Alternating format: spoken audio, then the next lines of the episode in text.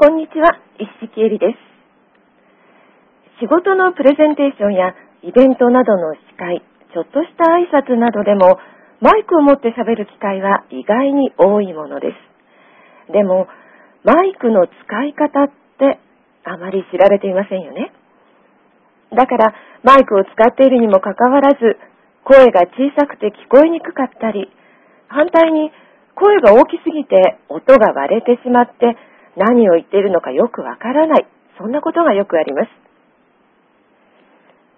大きな会場や公式イベントだと音響担当の方が調整をしてくれますが、そうではないとすると、これはもう自分で対処するしかありません。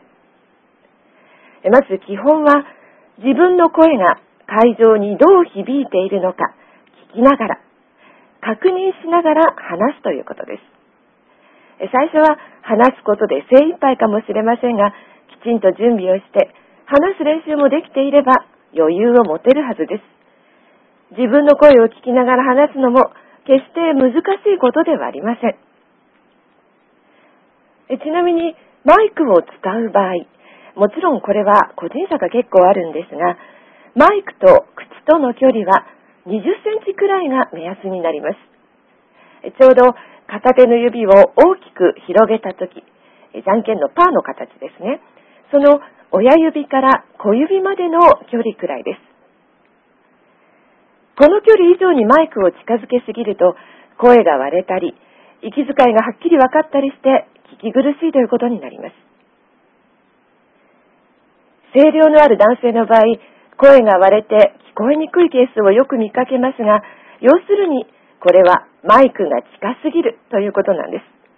だからそういう場合は少しマイクを遠ざければ良いんです。反対にマイクを使っているにもかかわらず会場の後ろまで声が通らないとしたらそれはマイクを近づけるのではなくてもっと自分で声を出すことが重要になります。マイクの使い方も public speaking のテクニックの一つ。ぜひ意識してみてください。